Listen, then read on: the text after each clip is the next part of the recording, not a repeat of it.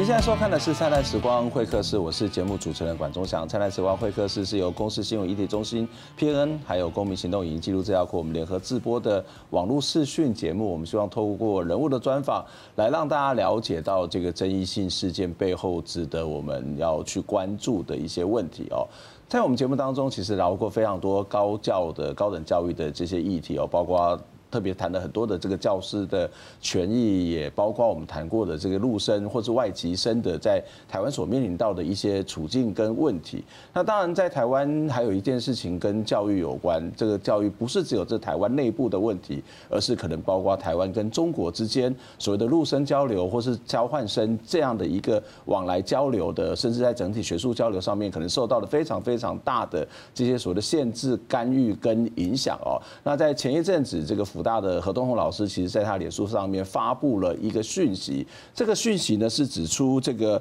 呃辅大的人事发给教职员的一封信，表示国台办因为接获到中国学生以及中国家长的反应，希望。这个教师哦，不要在课堂上面去这个传达过度的去传达这个意识形态跟政治立场，要不然有可能会影响招生哦。那其实何东红其实也是长期关注这个台湾的一些劳动运动，也是早期一些呃参与过一些像野百合学运的这些呃这样的一个经历哦。所以他在他上面做一个评价，他说一九八零年代戒严时期，辅大校方的腰都没啊都没这么的弯，也就是说。在台湾你会发现，即使在过去威权时期，好像这个学校里面跟这个政府关系，当然政府是不断的在控制学校，但好像还有一点点的这个所谓的骨气。可是面临到这个中国的停招的这个威胁，他就开始了有开始这个态度上面转变。当然有人说这个其实就是所谓的中国因素，也有人说这是一个资本社会里面经常会看到。透过所谓的资本的力量、经济的力量，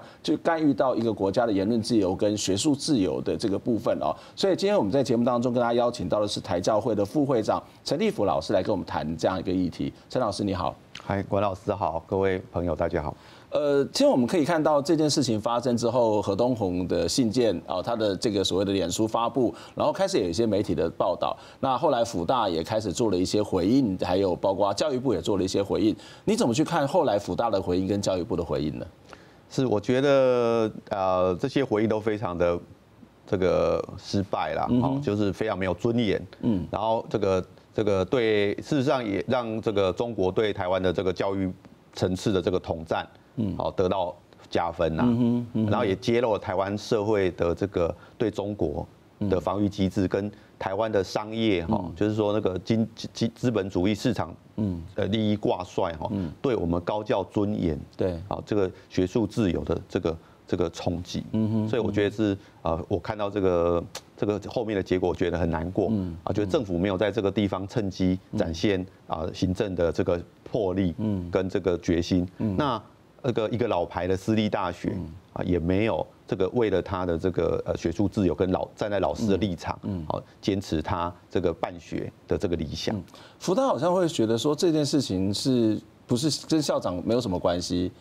是是，我觉得那就是另外一个问题了，就是说台湾现在是不是所有的私立学校或公立学这些大专院校，我想包括甚至可能中小学会不会这样变成说变成一个混合体，嗯，而不是一个有机体，嗯，不。就是说，大家好像各行其事，有人负责呢海外招生，有人负责呢产学合作，那有人负责应付教育部，那有人负责那个呃上上上课在讲堂上扮演老师，然后算算钟点费，然后学生负责供应这个学校的资本，那这个就是完全不是大学。我想这个中古时代以来大学的理想呢，是人大学是人类最伟大的发明，好，就中古时代以来。留给人类最伟大的发明，就是大学是有无限的想象，跟可以做任何的实验。好，那人类的那个智慧的那个发发想，就是要在这个地方，所以他才被授予这个特别的这个，在中古时代就被授予特别的那个法律的权利，跟那个他自己有法庭，他比以前的大学比现在更有自主性，所以他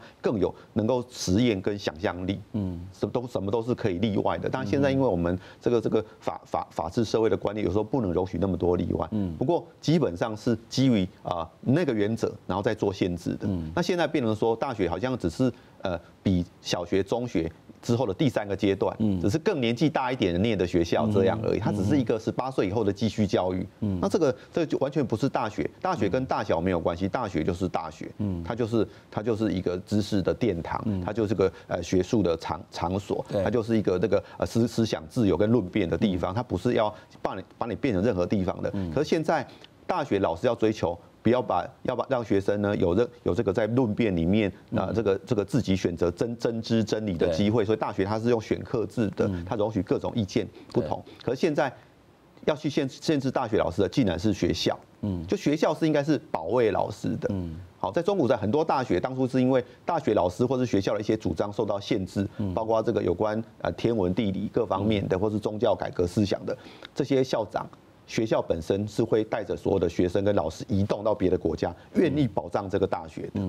所以早期大学的时候是它可以飘动的，对。所以那个 college 它是它是一个共同生活体，它没有说属于哪个国家的。现在搞到这个大学是靠这个这个这个外外部外国资本来养的，是靠这个学生学费用国家用国家来配合这个教育政策给予学贷方式，用国借国家未来的税金来的这个收入来养的。好像他然后变成说大学如果失业或者是学生没有来，呃，大学如果失业，很多老师会会呃大学老老大学如果倒掉，很多老师会变没有工作。会造成社会失业冲击。那么学生如果大学毕业学的东西，呃，产业用不到，学用有落差，产业就抱怨。什么时候大学变得要要满足这么多东西？不是说不能满足，这样的满足当然是更体贴、更多元这个社会的需要。可是不能够忘记大学的初衷，跟他之所以是大学而不是中学或小学，他绝对不是只有因为年纪是成年人在念这件事而已嘛。嗯，这这个其实是整个台湾的这个所谓的高等教育商品化一个非常严重的问题，就是呃，我们看到很多的。常常发布一些统计啊，例如说企业最爱用人才。那或者是说，你很少看到所谓 NGO 最爱用人才，哦，就看到这个所谓非营利组织最爱用，或是非营利组织对大学的期待，或是我们看很多学校在办征才的时候，它其实会挂叫企业征才，所以他会去做某种的连接。那这当然是某种的市场化，例如说某些的科系，文史哲的科系好像越来越难开，可是一些比较应用科学的部分，或者比较实用主义的东西，它比较容易开。那这里面的另外一种商品的关系，其实就是所谓的消费者，就是把学生当作是消费者，或者当作是某种的老板。我们看到这一次的状况里头，其实那个大学的风格其实产生，就像刚刚陈老师讲的很大的改变。可是它一个很大的问题就是说，你其实已经把这些学生当作是消费者。当这个消费端的后面的人，或者消费端的本身觉得，哎，我对这个东西不满意，所以我就有可能因此而做调整。这这其实，在台湾看起来是一个，不只是一个从中国来的因素，可能是整体这种所谓资本主义化的一个非常严重影响。只是这个中国因素又跟这个资本主义的发展整个挂钩起来。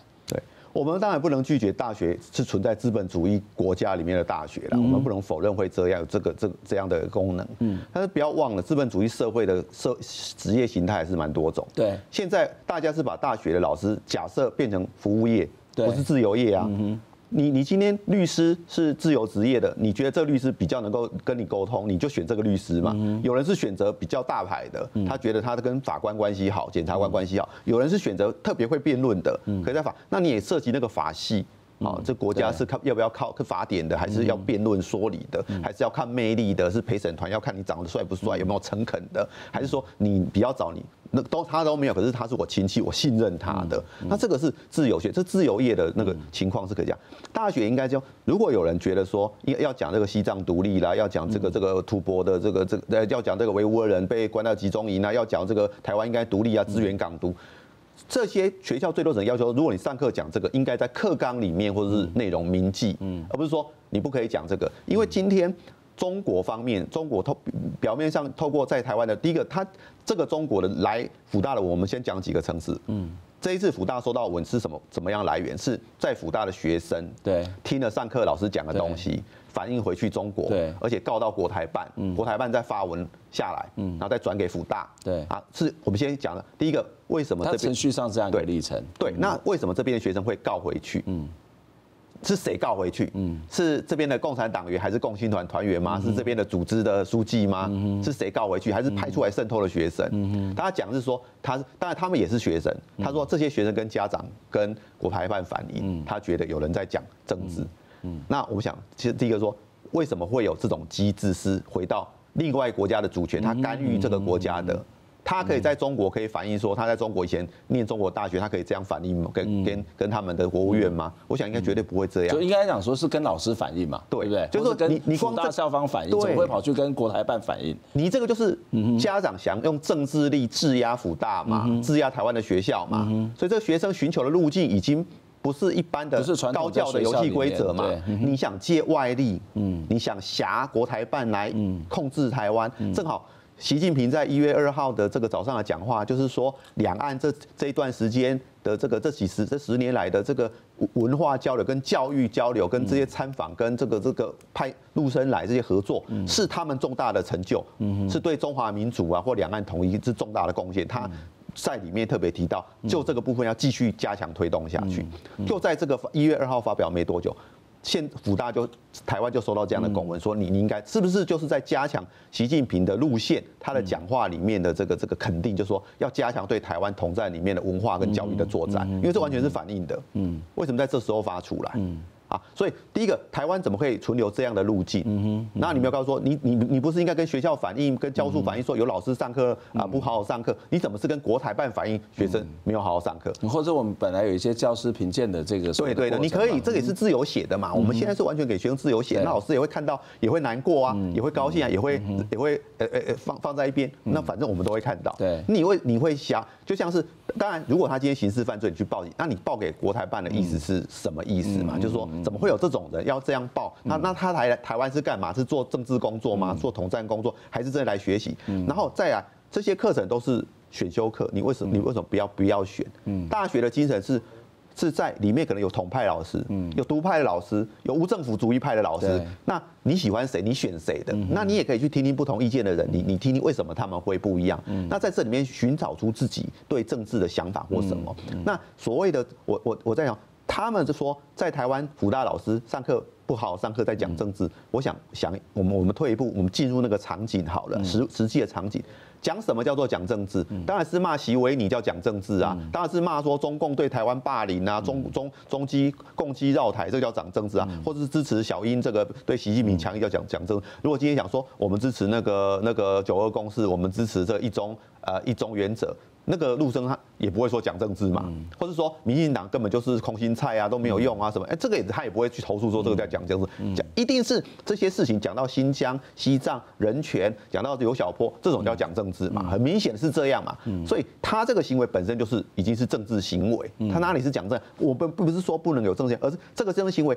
当发动以后，我这个这前面这一段我认为是。那个啊，陆委会应该想想，怎么会有这样这样的学生来？然后另外一个学校为什么会让这个学生这样来寻求这样的路线？而他们可以有这样的路径在处理这个事情。但是第二第二段是说，为什么教育部对于这件事情，好，辅仁辅仁大学对于这件事情的回应，为什么是您刚刚管老师讲的说，哎，他们发个文，希望老师好好的。讲自己的专业，对。那我想问，啊我是政治学专业，好，我不好意思，我在学校教政治学跟公共政策，我还教那个国际关系，那我讲的全部都政治，那那那我我怎么办？我只能其实他只能不要选我的课啊，啊，我确实至少我们课也选修，你也可以不要选我的，你不能说叫我不要讲啊，因为他是假设说政治。他其实陆生来，他并不是认为这些投诉的人，并不是因为说讲政治，而是讲他不喜欢听而已嘛。否则，一陆生也有去政治系的，陆生也有去社会系的，陆生也有去社工系，也有去这个这个这个呃社会科学相关科系，都会谈到这种问题的时候，那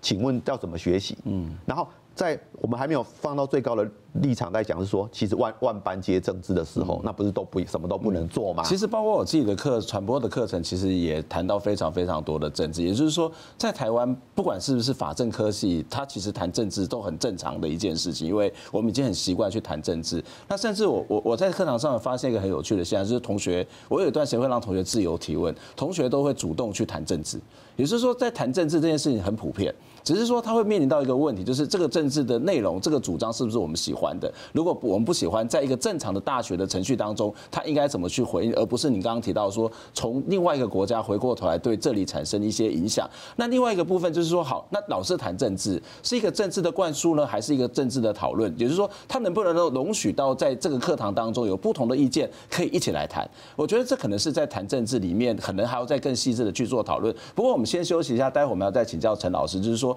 这个事情不是在台湾第一次发生。事实上，在几年前，包括世新大学很多学校都签了所谓的一中统一书。那这个签的一中统一书，这个当时社会也是华南。可是为什么华南之后，这样的问题一样再次的发生呢？这两岸关系到底发生了怎么回事？那这个所谓的大台湾的高教到底出了什么问题？我们先休息一下。在教授何东红伫面册顶头打出校方发出的公文，指出大陆各大班接到陆生甲家长反映，有老师伫课堂顶头灌输个人意识形态，所以校方为着要维护学生受教的品质，希望教授咧教课的时阵无适合过度讲甲课程无关系的事项。何东红一期一九八零年代甲严时期附带校方的约拢无遮尔晚，对此伊本人会知影无接电话，但即个帮忙转达中方意见的陆生教联委员会表示，代志无这么严重。其中有两个学校啊，他们是呃学生反映啊，有有这种现象，就是老师授课的时候有谈到一些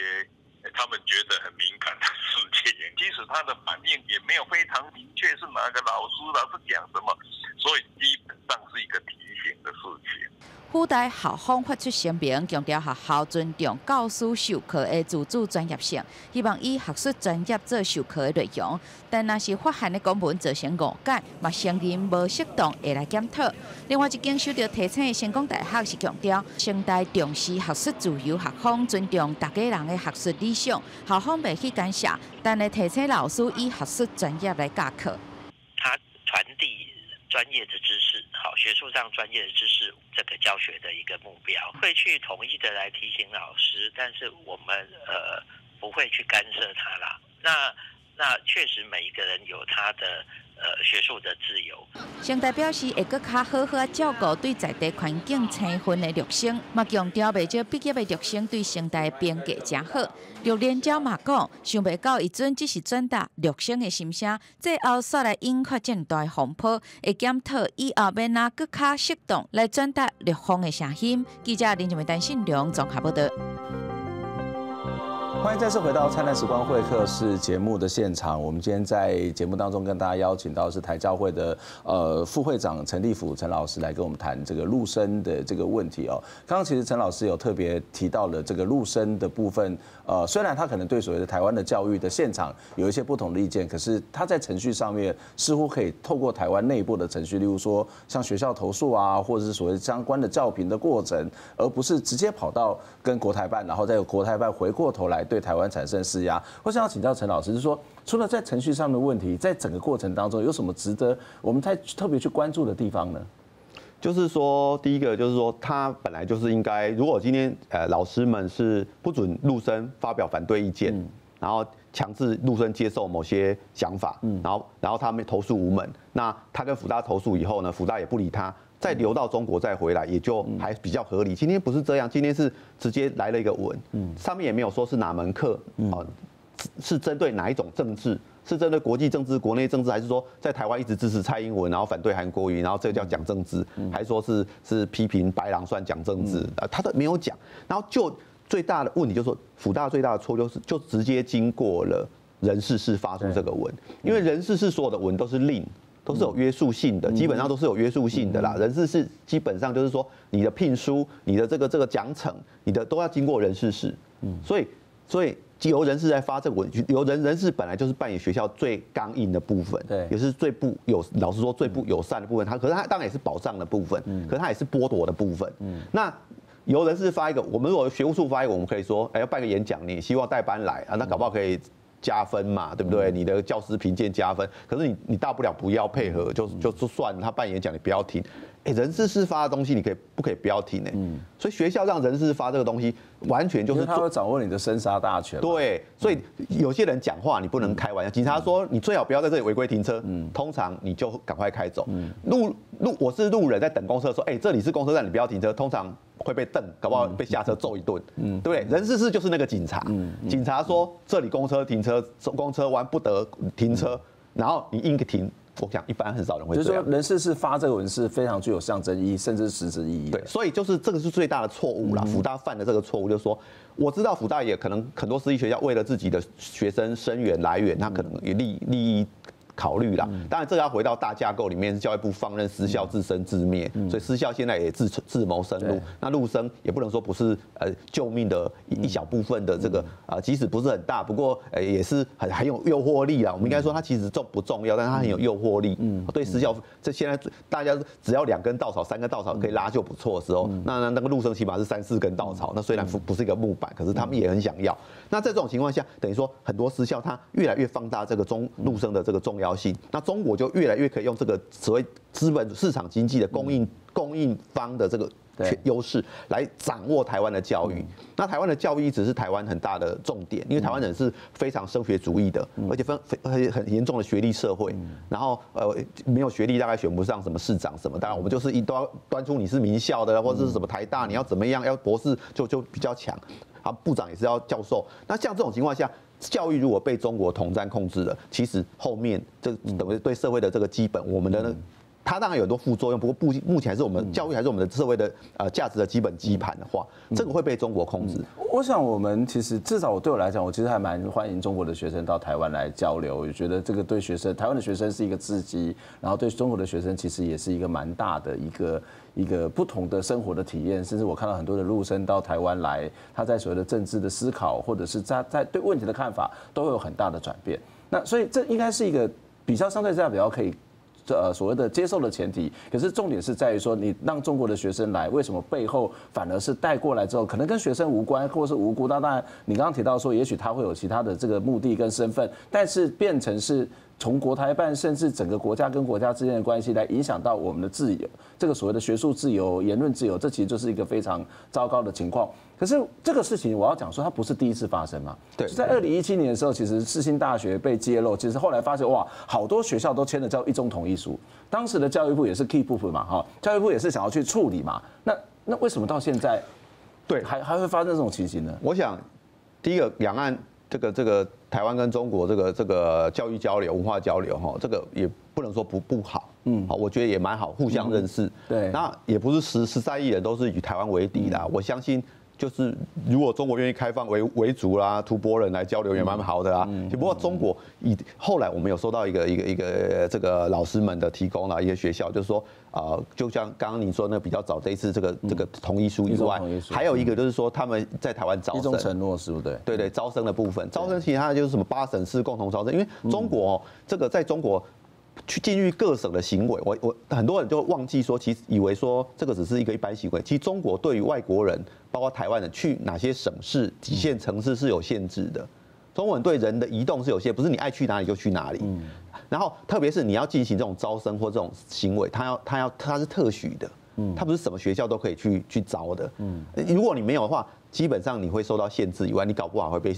被入陷于罪都有可能。所以这种行为，你去联络什么人，你是在发展什么组织吗？在中国是非常敏感的。所以你到中国去，一定要在政府的同意之下，你才有安全感、安全性，你才可以到各省去招生办活动，不然你办这活动都不会被准准许的。那所以我们的私立学校去那边招生，其实就是要接受中国的安排，就是要跟他妥协部分。他就透过说我让你合法进来招生，然后可以在哪些点招生，然后。哪些我开放几个省给你招生，那你就是要配合我什么？对，他就用这种方式来统战你嘛。那很多教育部其实不太管这一块，他认为说啊，这就是商业行为，这就是中介行为，我不管。可是中国它没有真正的商业啊，它是共产主义社会啊，它它真正的大企业从阿里巴巴开始，全部都是或是华为都是。呃，军方或党的都是二代三代的，他其实都是有有中都是中国的国家银行借他钱的，所以他他不是不能想象说他一般的资本主义机制。美国现在很清楚是这样。但是即使好了，就算那个是商业好了，就算那个是一个自由的市场，就算你要去哪里招生是你的事情，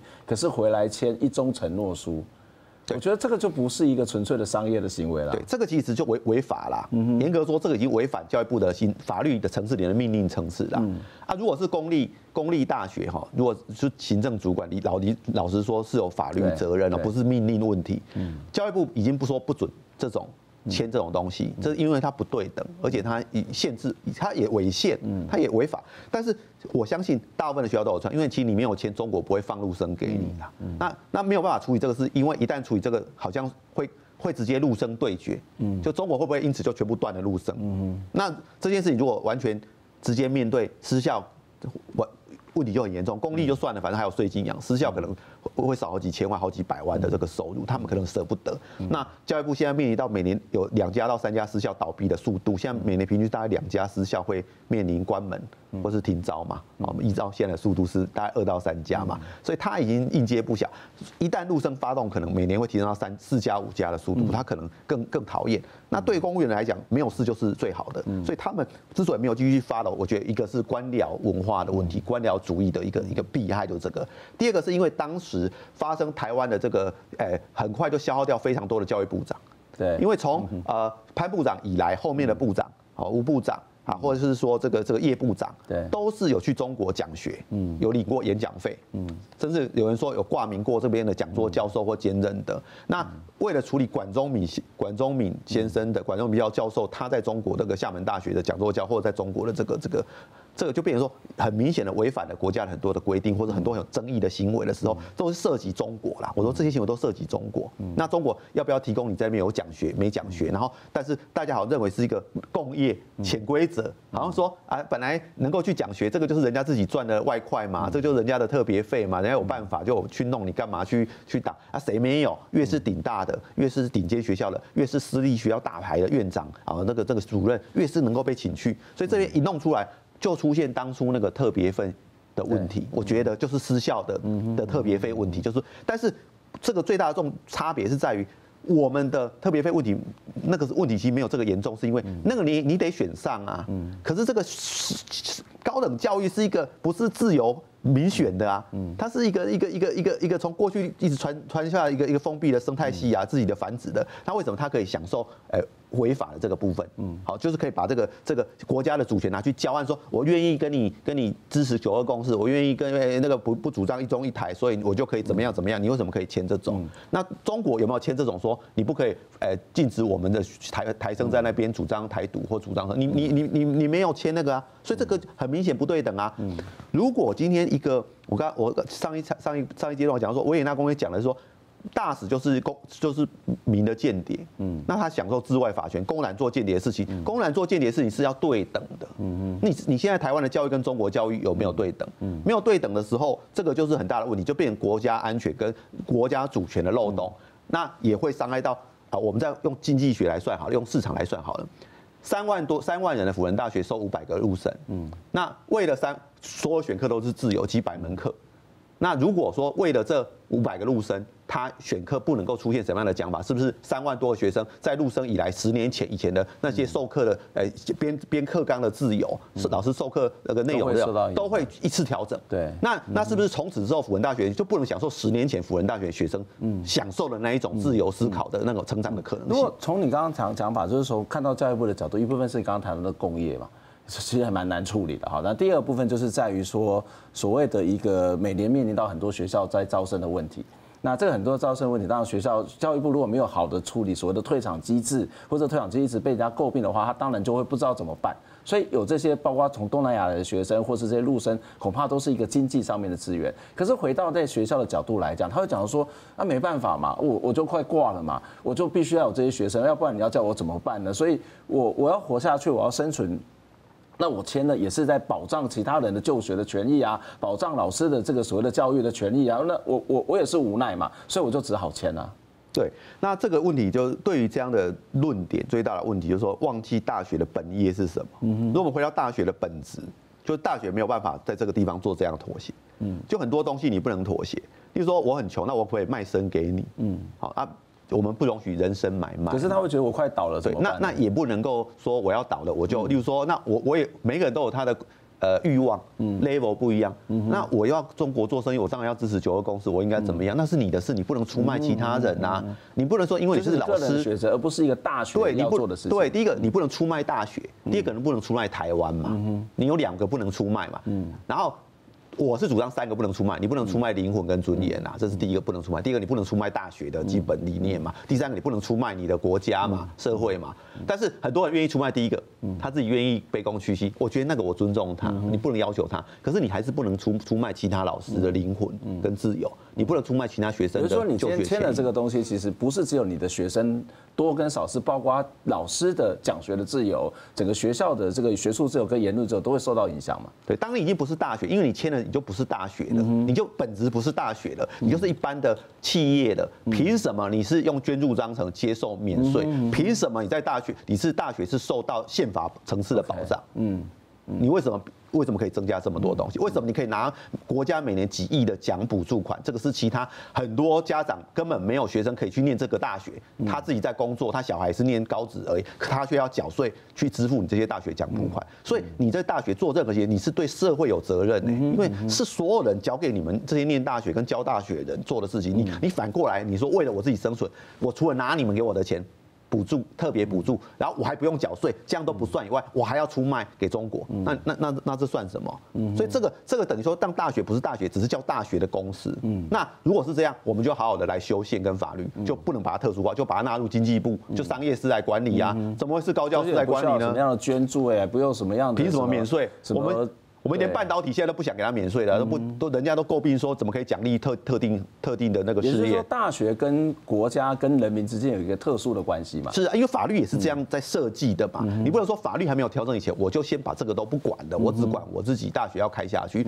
大学没有这个权利啦，大学不是你们这几个老师的，这几个学生的，这几个董事的，大学是国家的，是社会的，因为是宪法保障的。有讲学的自由，那你不能违法嘛？那你要你要把台湾大学全部变成公司化，你要像美国的大学这样，因为美国是大学没有是没有教育部这种制度的。那那那那我们玩另外一套游戏规则。那就这件事来讲，我们还是要回到法治社会，还是要回到大学的本质，还是要回到呃学术的尊严这件事情，还有要要小心中国国安问题跟中国的统战。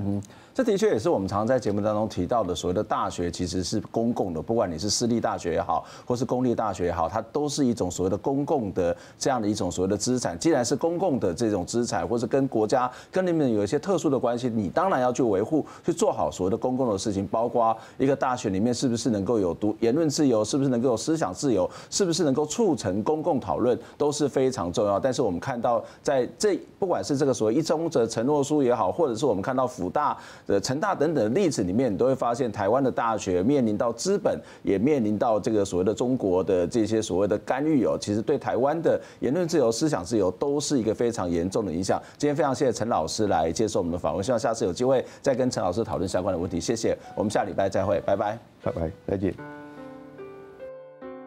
天空的眼泪洗过了世界。攒在手中的幸福消失不见，心中。